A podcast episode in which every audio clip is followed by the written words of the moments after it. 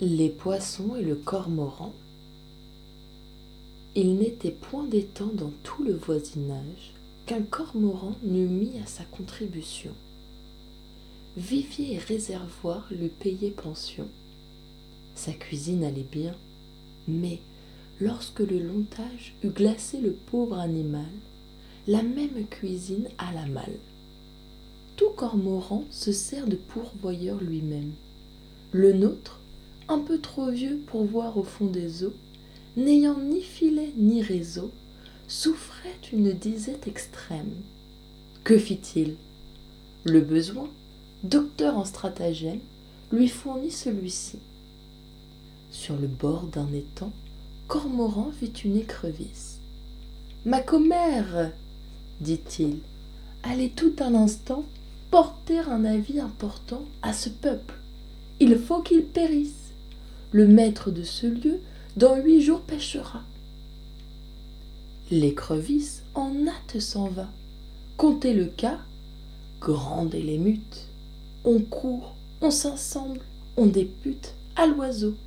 Seigneur Cormoran, d'où vous vient cet avis? Quel est votre garant? Êtes-vous sûr de cette affaire? N'y savez-vous remède? Et qu'est-il bon de faire? Changez de lieu, dit-il. Comment le ferons-nous? N'en soyez point en soin. Je vous porterai tous, l'un après l'autre, en ma retraite. Nul que Dieu, seul et moi n'en connaît les chemins. Il n'est demeure plus secrète. Un vivier que nature y creusa de ses mains, inconnu des traîtres humains, sauvera votre république. On le crut. Le peuple aquatique l'un après l'autre fut porté sous ce rocher peu fréquenté.